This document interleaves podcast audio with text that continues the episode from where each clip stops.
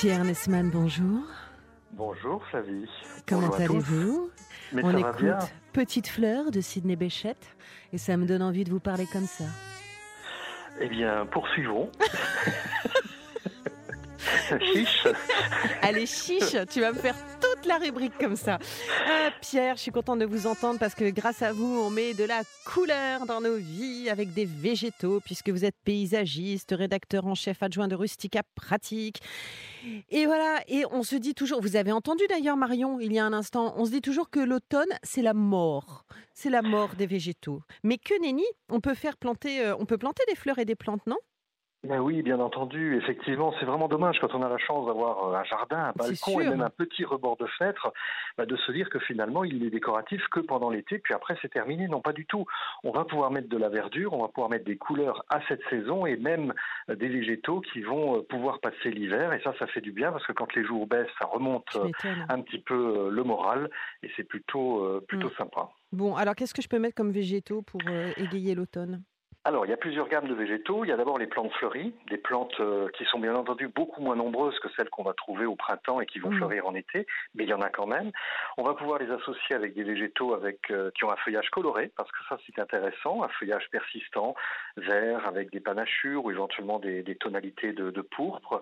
Et puis il y a euh, toutes sortes de, plantes comme des graminées, des arbustes avec des baies décoratives qui vont rester décoratives en, hiver, comme les skinia, le hou, le Donc vous voyez, il y a toute une gamme de végétaux. Il faut surtout panacher, diversifier euh, ces, végétaux de manière à avoir un, joli décor. Mais attends, quand je les diversifie, par exemple, si je suis sur un balcon, je les mets dans les mêmes, euh, dans les mêmes jardinières, dans les mêmes ponts?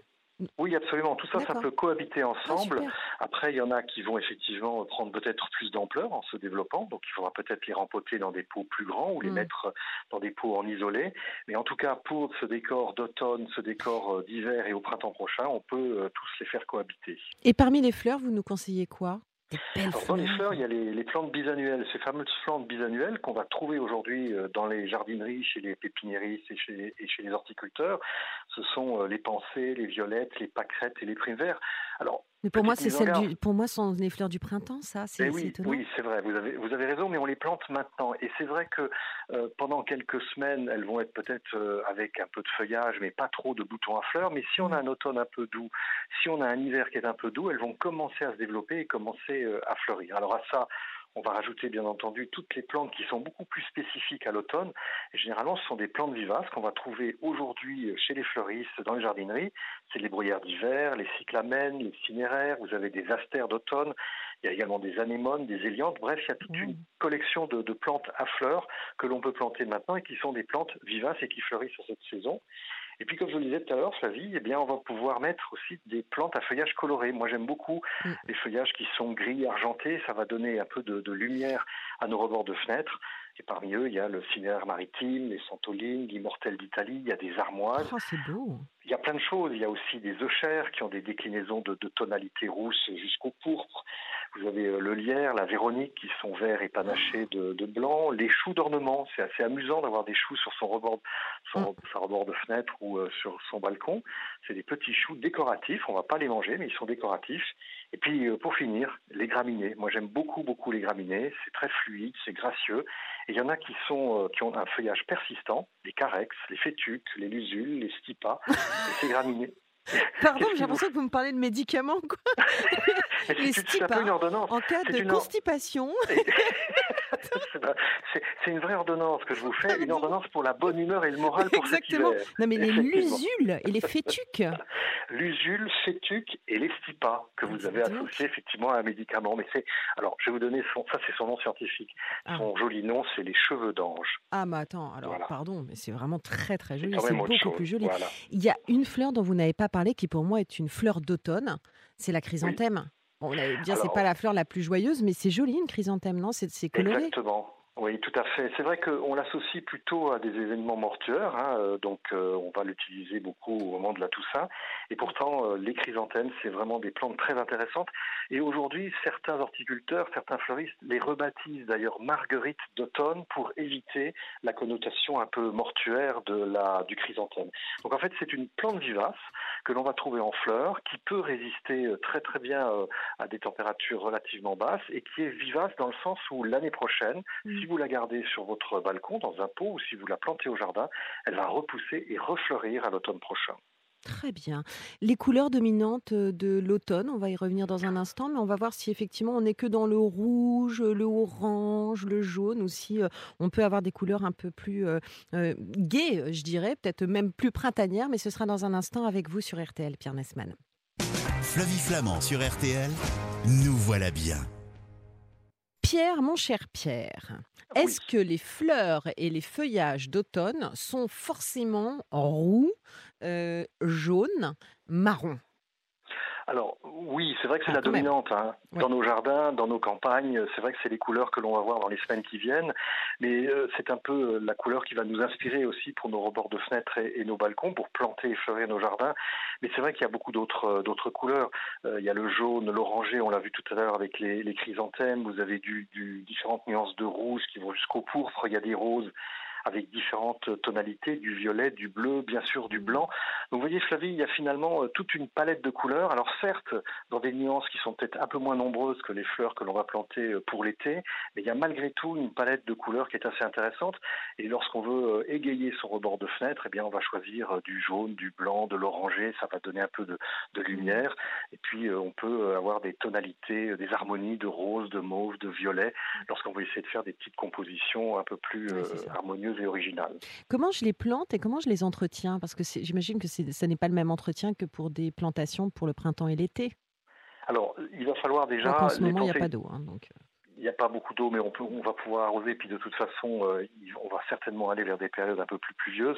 Alors déjà, quand on est sur un balcon, une terrasse, on va cultiver dans des pots, donc il faut un contenant. Euh, on va utiliser du substrat, du terreau, terreau qu'on achète euh, dans les jardineries, terreau horticole. Et alors moi, ce que je vous conseille, c'est de l'associer un petit peu avec de la terre de jardin, de la bonne terre de jardin, à hauteur d'un tiers environ, de manière à apporter du, du de la consistance à ce substrat et éviter qu'il ne se dessèche trop vite. Euh, ce qu'on va faire, on mettra un peu d'engrais, évidemment, parce que ces plantes, elles vont pousser, elles vont développer des racines, donc elles vont avoir faim, un peu d'engrais, et puis de l'arrosage, mais comme vous le disiez, ça vit pas trop. Alors là, il fait encore un petit peu sec, mais on est mmh. sur une période un peu pluvieuse, donc euh, un arrosage modéré, surtout pas trop d'eau, et puis euh, ces plantes vont se développer pendant tout l'automne et pendant tout l'hiver jusqu'au printemps prochain. Alors justement, vous parlez de l'hiver, est-ce qu'elles vont craindre le froid ou je ne m'en soucie pas trop parce qu'elles sont persistantes, enfin Robuste. Robuste, merci, je cherchais le mot. Non, effectivement, vous avez raison. Elles sont robustes puisque toutes les plantes qu'on a citées, ces plantes bisannuelles, les plantes vivaces, les petits arbustes d'ornement, sont des plantes qui sont euh, pérennes, qui sont durables. Donc elles vont résister au froid, elles vont résister au gel. Et ça, c'est justement ce qui est intéressant dans cette gamme de végétaux, c'est qu'ils vont passer, pouvoir passer l'hiver. Et vous avez une plante aujourd'hui qu'on voit beaucoup, beaucoup euh, dans les jardins, euh, chez les fleuristes, dans les jardineries, c'est les mini-cyclamènes. Alors les cyclamènes, c'était une plante assez classique de, nos grands-mères qui poussait à l'intérieur, qui n'était pas à l'extérieur. Mhm. Et vous avez des producteurs en France notamment qui ont développé une gamme de petits cyclamènes très jolis avec une jolie petite floraison et qui résiste jusqu'à moins 2 degrés. Donc ça c'est très intéressant ah parce qu'il fleurit pendant tout l'hiver et euh, en pot sur un balcon, un rebord, rebord de fenêtre, c'est euh, très très euh, très très attrayant. Mais tout ça, ça va repousser au printemps ou à l'automne prochain Oui, alors au printemps, elles vont pousser. Alors évidemment, s'il fait très froid cet hiver, eh bien, ce qu'il faut faire, c'est les envelopper dans un voile d'hivernage ou éventuellement quand vous les avez cultivés en pot, vous les rapprochez de l'habitation de manière à les protéger des très très grands froids. Alors souvent quand il fait froid, le feuillage euh, flétrit un petit peu, euh, il, paraît un petit peu chétif. Ne vous inquiétez pas, la plante reste bien vivante et elle va redémarrer au printemps suivant. C'est le cas notamment des, primes verts ou des pensées qui peuvent euh, effectivement avoir un peu une triste allure si tout d'un coup on avait des gelées très très violentes. Et si j'ai envie de me faire un délire, Pierre Nesman, par exemple si ah. j'ai envie de plantes exotiques, si j'ai envie d'un palmier. Euh, dans mon refuge près de la mer, euh, bah, il y a des palmiers. Et je vous assure que c'est pas dans le sud de la France. Euh, donc je me dis qu'en fait, ça résiste aussi aux températures très froides. Oui, effectivement. Il y a des plantes exotiques, on peut associer au décor d'automne et d'hiver, hein, aux mmh. fleurs d'automne et d'hiver, des plantes exotiques. Et vous avez notamment un palmier, le fameux palmier de Chine, qui justement va pouvoir résister jusqu'à moins 15 degrés. son nom scientifique, c'est le Trachycarpus fortinei, c'est le palmier de, de Chine. à noter sur l'ordonnance. Et donc, ce palmier, ce palmier est assez extraordinaire parce qu'il va résister à moins 10, moins 15 degrés. Et c'est effectivement le seul palmier qui tient au nord de la France, voire au nord de l'Europe. Donc c'est un palmier très intéressant. Donc si vous avez euh, euh, un, jardin, que vous avez envie de donner une petite note d'exotisme associée Ouais. à ces notes colorées de l'automne, eh bien euh, voilà une plante qui est intéressante. Mais attends, ça- il faut le planter en, en pleine terre. Je peux pas avoir un palmier en pot. Ah si vous pouvez l'avoir en Oh. pot ou en pleine terre, évidemment en pot il faudra un grand bac, un bac de 50 cm de hauteur, de profondeur. Et puis s'il Ah grandit, il va falloir aussi accompagner sa croissance en ayant un bac euh, un petit peu plus grand. Ah là là, c'était bien, Pierre. Eh ben, C'était passionnant. Merci, docteur Pierre Nesman. merci beaucoup Flavie. Euh, voilà Et- pour ça. Oui?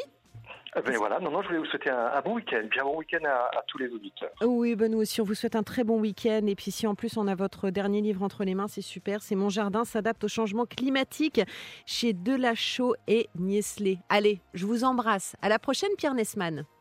Au revoir Flavie.